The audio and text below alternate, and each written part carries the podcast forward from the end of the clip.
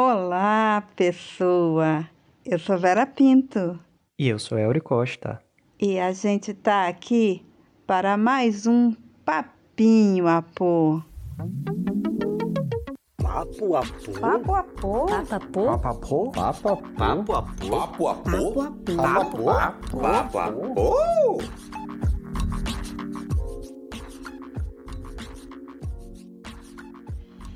E hoje a gente traz mais um capítulo do Loucos por Literatura.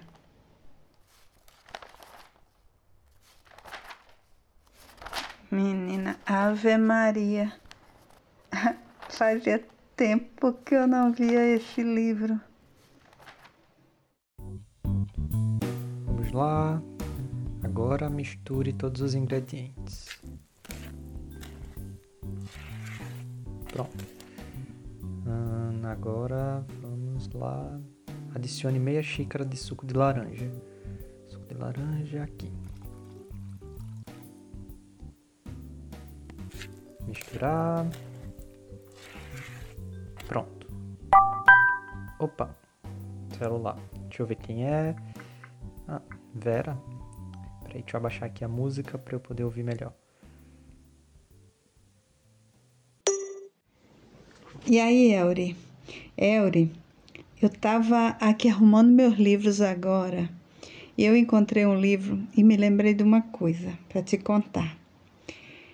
É um livro chamado Lateses de Nancy, que é um livro é, feito por Ramon J. Sender, que conta a história de uma americana que foi para Espanha para fazer um doutorado e lá ela tem contato com a cultura dos ciganos, sabe?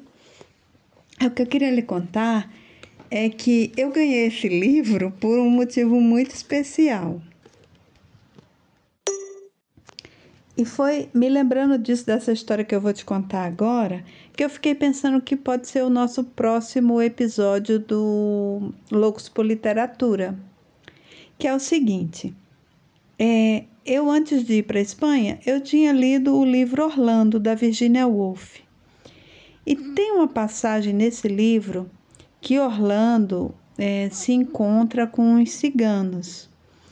E há uma discussão muito interessante sobre a percepção que eles têm, sobre os valores que eles têm. Né? E eu fiquei muito encantada com isso. E aí, quando eu cheguei na Espanha, é, eu conheci, lá tem muitos ciganos, né? Eu conheci uma pessoa que ela era um pouco preconceituosa, ou talvez muito preconceituosa com ciganos. Porque lá na cidade onde a gente morava, Ávila, a, o governo do, da Espanha tinha feito um, um prédio de apartamentos para que os, os ciganos fossem morar a, com um custo muito baixo e tal. E aí os ciganos é, era um prédio mesmo assim de apartamentos e os ciganos é, simplesmente retiraram todas as portas dos apartamentos e venderam. Então aquilo para um espanhol clássico assim era uma coisa assim absurda, né? E tinha um pouco de revolta é, do governo espanhol proteger tanto os, os ciganos, o que é um absurdo, né? Porque é uma população que necessita realmente de uma maior proteção. É uma questão de, de equidade, né? E aí, é, essa pessoa foi e me presenteou com esse livro Lateses de Nancy, porque disse que, já que eu gostava tanto de ciganos, aí me deu essa, esse livro de presente. Só que eu, infelizmente, eu nunca consegui me livrar desse livro, mas também nunca consegui ler. Por quê? Eu comecei a ler, ele é em espanhol, né? Obviamente, foi comprado lá. E eu comecei a ler e notei que esse livro, ele tem muitas ironias. E a coisa mais difícil da gente conseguir traduzir quando a gente é, trata de outro idioma, né, é a ironia. É, por exemplo, tem uma parte aqui, eu vou, eu vou lhe mostrar, que a moça, essa, essa doutoranda, passa por um cigano e ele diz, canela. Aí ela diz, eu voltei a olhar e ele acrescentou, canelita em rama, cane, canelinha em rama. E aí ela diz: Ah, eu creio que ele se referia à cor do meu cabelo. Mas certamente não é, né? Isso aqui deve ser alguma coisa maliciosa, né? Que foi dita a ela. E ela é, inocentemente interpretava outra coisa. Então o livro é cheio dessas pequenas ironias. É, e eu não consigo entender, porque justamente eu, eu não sei quando se trata. Eu sei que ali tem uma ironia, você pode perceber pela escrita, mas eu não sei é, o que quer dizer. Isso me deixa um pouco irritada. Eu vou ver até se eu encontro esse livro em português, porque deve ter notas do tradutor dizendo exatamente qual é a ironia que foi dita ali, né? Pelo menos eu acredito que é impossível ler o livro se a gente não tiver essa orientação.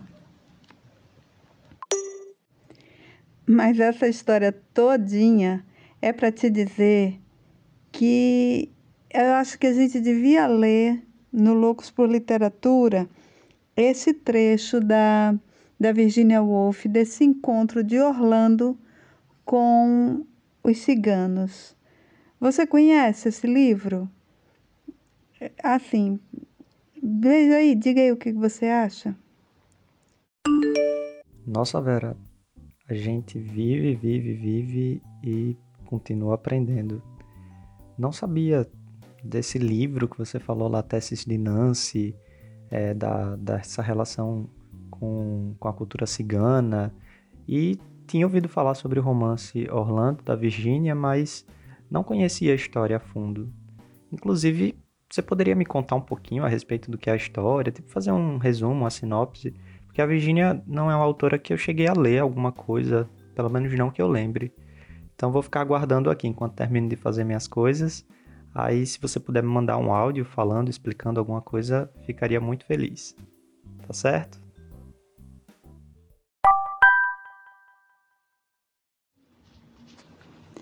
Ah, Elry, você não conhece esse romance dela, Orlando? Pois é fascinante. Ele foi escrito é, em 1928 e ele trata é, de uma crítica né, às convenções, é, porque aquela era uma sociedade pós-vitoriana, né? E a Virginia Woolf ela era muito antecipatória em relação a essa esse movimento feminista, né? Então ela ela ela notava e ela expressava isso nos seus romances, como você sabe, né? É que essas convenções, as convenções tolhem as pessoas, em especial as mulheres.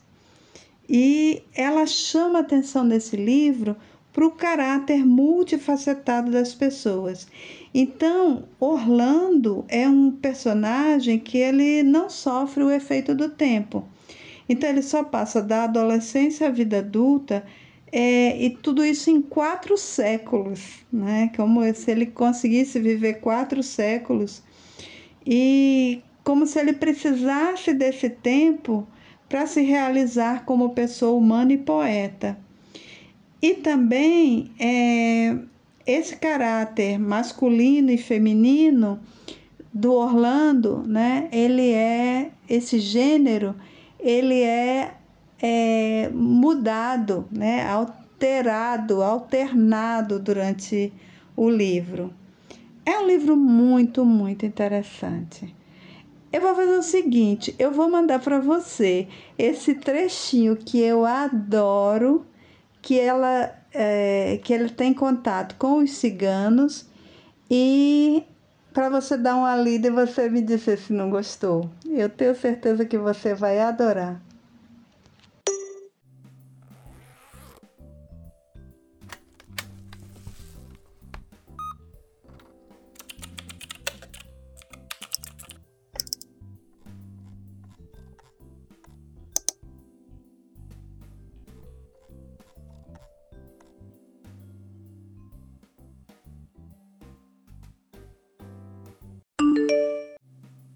Poxa, o livro de fato é muito bom, a Virginia escreve fabulosamente bem. Com certeza tem que estar no próximo programa, no próximo Papinho a Pô, no quadro Loucos por Literatura. Aproveitando o ensejo, vou começar a gravar aqui, porque aí eu já adianto e as pessoas vão gostar com certeza. Tô animado. Então vamos lá. Cavalgaram por vários dias e noites, encontraram inúmeras aventuras, umas vindas dos homens, outras da natureza, e em todas Orlando portou-se corajosamente. Em uma semana alcançaram as terras altas fora de Brouça, que era então o principal acampamento da tribo cigana a qual Orlando se aliara. Muitas vezes ela olhara essas montanhas de sua janela na embaixada, muitas vezes desejar estar lá, e para uma pessoa reflexiva, encontrar-se onde sempre tinha desejado estar é uma oportunidade para reflexão. Por algum tempo, contudo, ela estava tão alegre com a mudança que não queria estragá-la com pensamentos. O prazer de não ter papéis para selar ou assinar, de não ter floreios para fazer visitas para retribuir lhe era suficiente. Os ciganos guiavam-se pela grama. Quando ela acabava, eles se mudavam. Ela se banhava nos riachos, se é que se banhava, Nenhuma caixa vermelha, azul ou verde lhe era apresentada. Não havia uma chave, e muito menos uma chave de ouro em todo o acampamento. Quanto a visitas, a palavra era desconhecida. Ela ordenhava as cabras, apanhava lenha, de vez em quando roubava um ovo de galinha, mas sempre deixava uma moeda ou uma pérola em seu lugar. Pastoreava o gado, podava as videiras, pisava a uva, enchia o cantil de pele de cabra e nele bebia, e quando relembrava como, àquela hora do dia, estaria fingindo beber e fumar com uma xícara de café vazia e um cachimbo sem tabaco. Ia alto, cortava uma fatia de pão e pedia uma tragada do velho cachimbo de Rustum, embora tivesse cheio de esterco de vaca. Os ciganos, com quem é óbvio que ela estivera em comunicação secreta antes da Revolução, pareciam considerá-la uma deles, o que é sempre a mais alta homenagem que um povo pode prestar.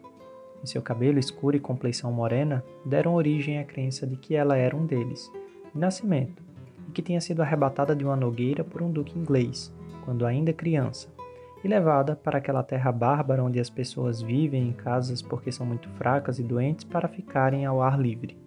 Assim, embora fossem de muitas maneiras inferior a eles, queriam ajudá-la a tornar-se mais parecida com eles.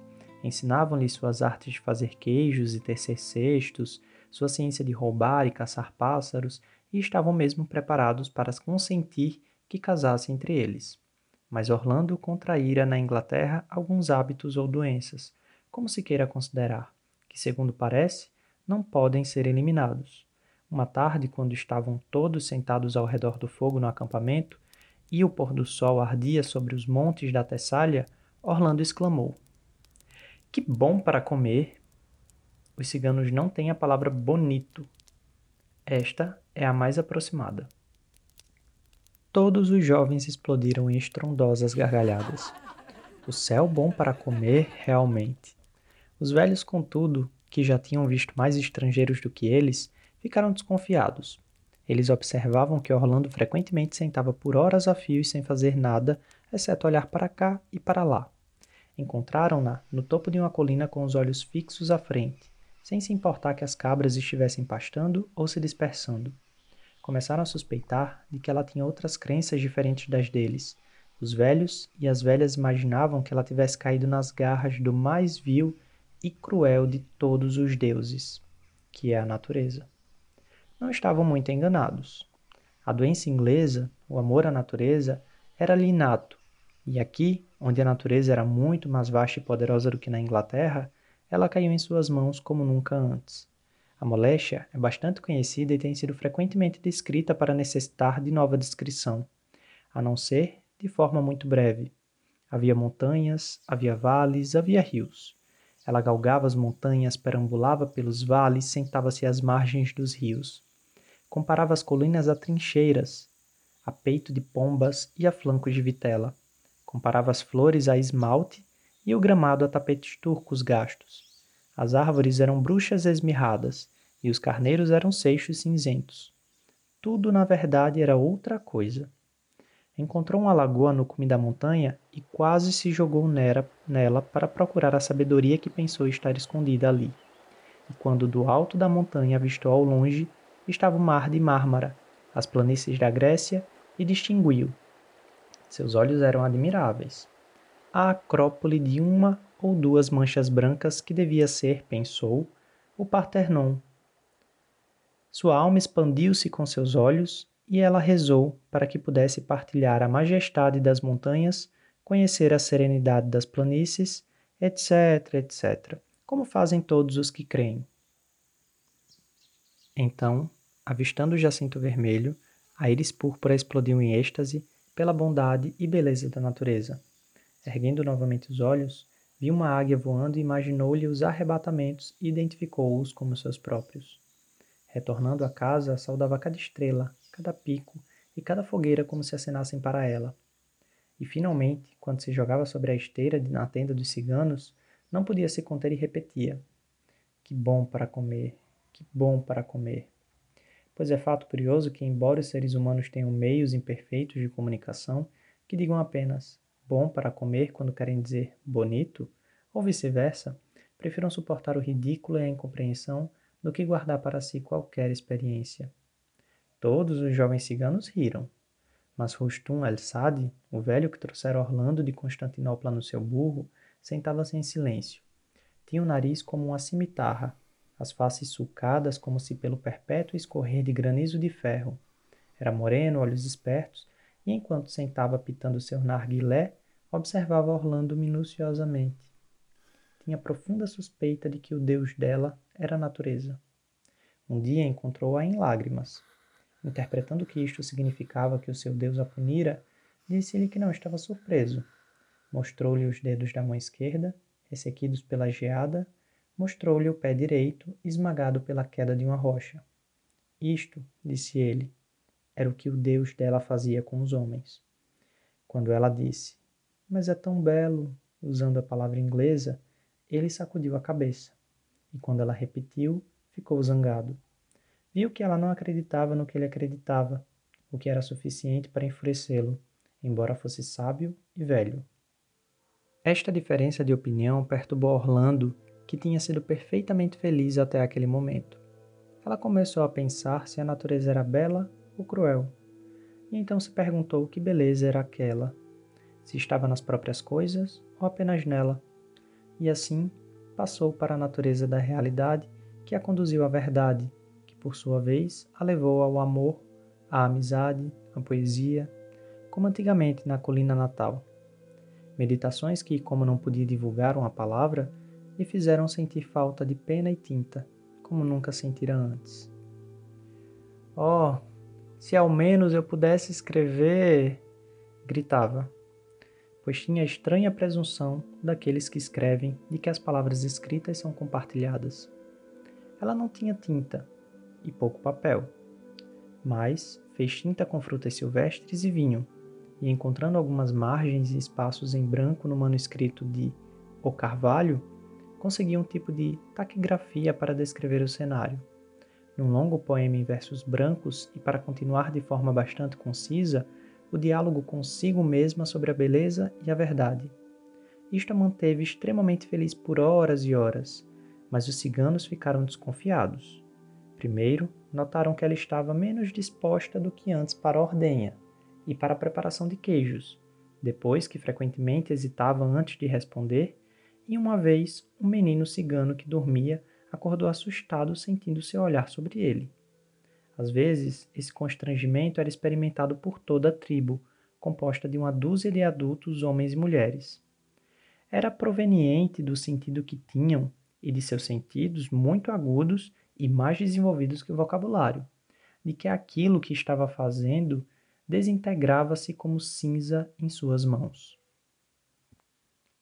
Uma velha fazendo um cesto, um menino tosando um carneiro estavam cantando ou sussurrando, contentes no seu trabalho, quando Orlando chegava ao acampamento e se estendia ao pé do fogo olhando as chamas.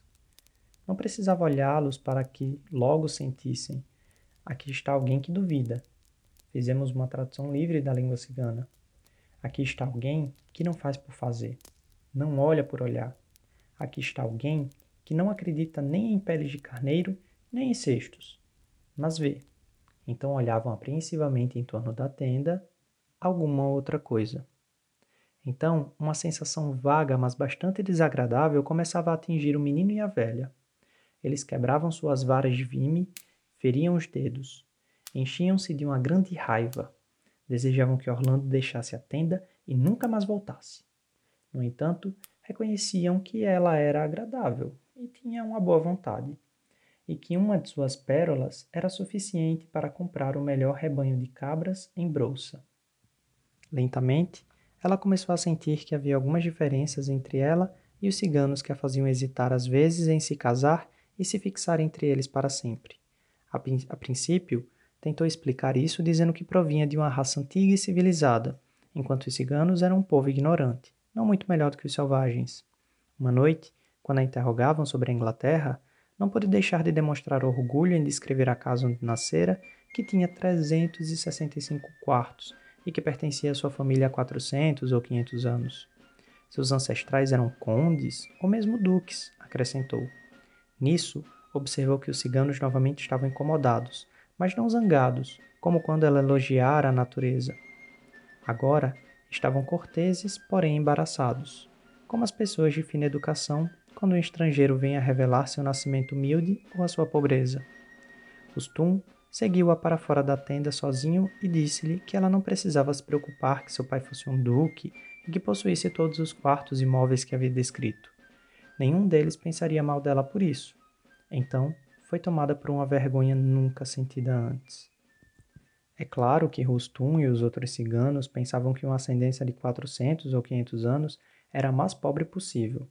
Suas famílias remontavam a pelo menos dois ou três mil anos, para os ciganos, cujos ancestrais tinham construído as pirâmides séculos antes do nascimento de Cristo, a genealogia dos Howards e dos Plantagenetas não eram nem melhor nem pior do que o dos Smiths ou dos Jones.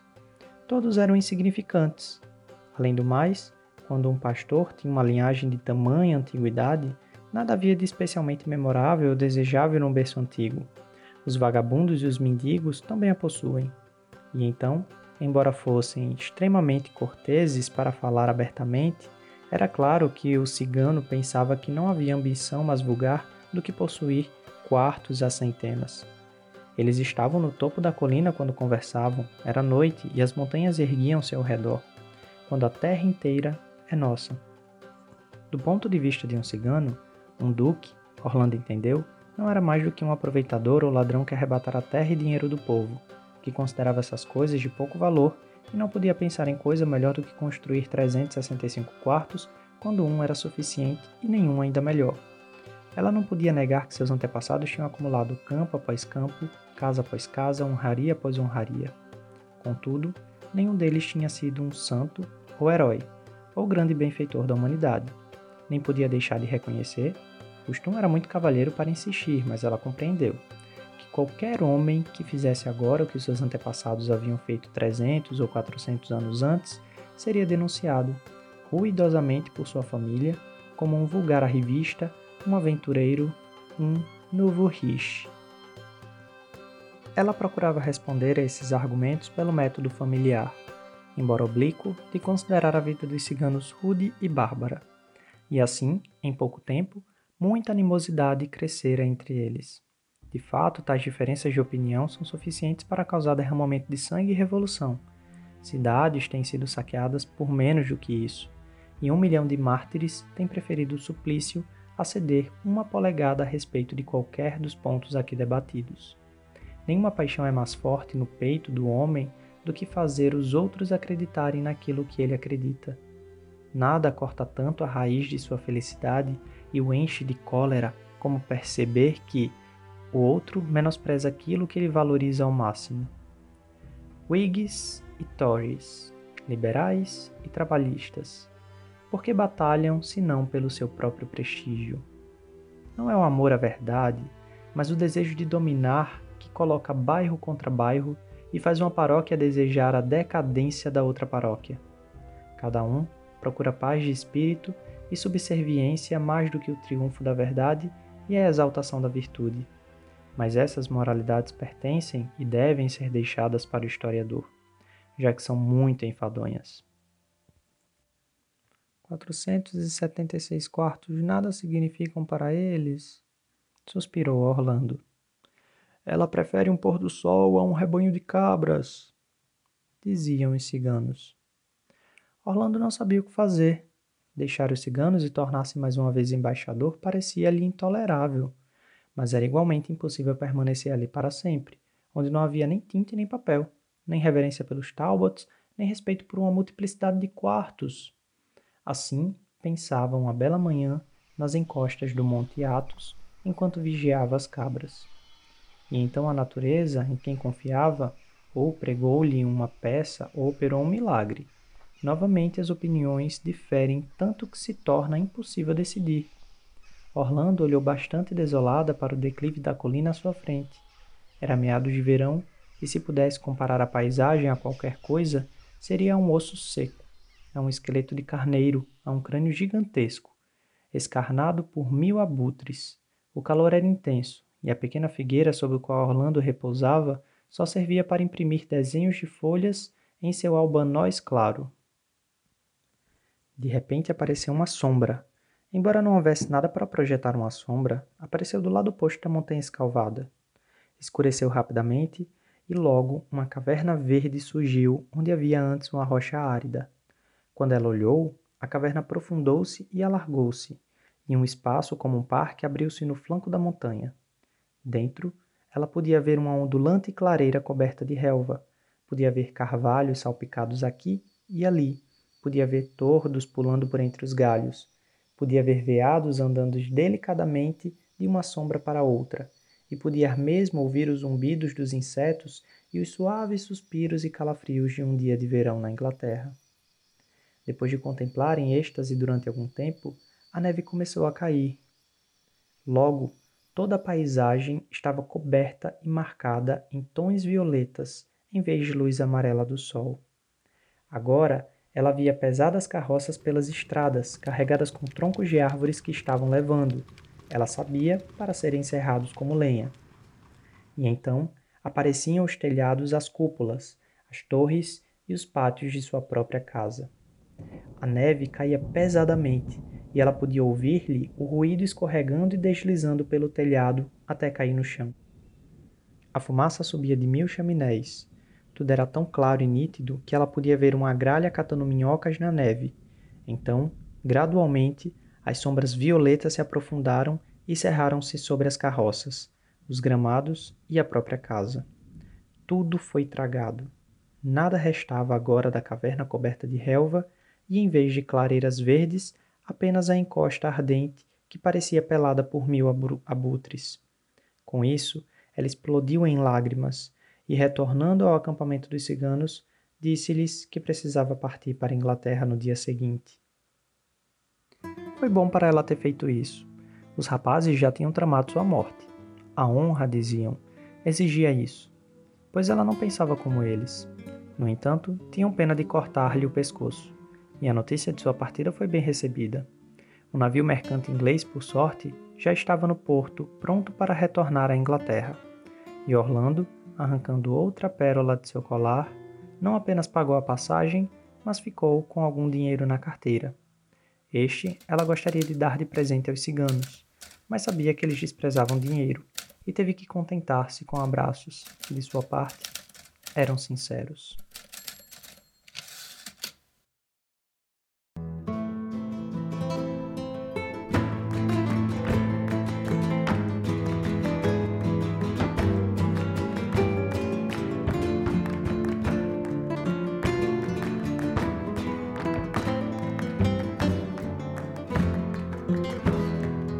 Gente encerra aqui este papinho e a gente espera você quarta-feira para um novo Papo Apo. Beijinhos e até lá. Por hoje é só e a gente se vê no nosso próximo encontro.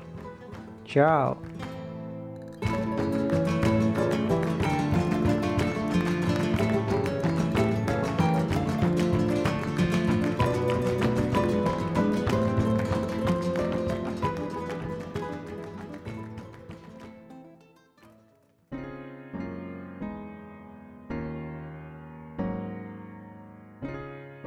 Papapô é produzido, roteirizado e apresentado por Vera Pinto. Este episódio contou com a participação no roteiro e na apresentação de Elri Costa. A edição é realizada por Hannah Nery.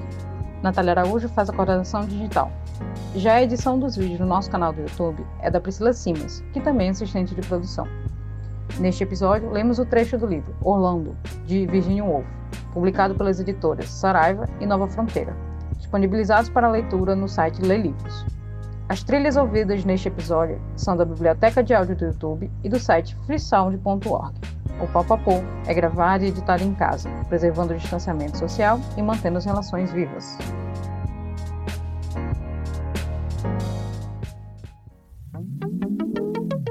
Papapu. Ah, Papapu. Papapu. Papapô. Papapô. Papapô. Papapô, yes.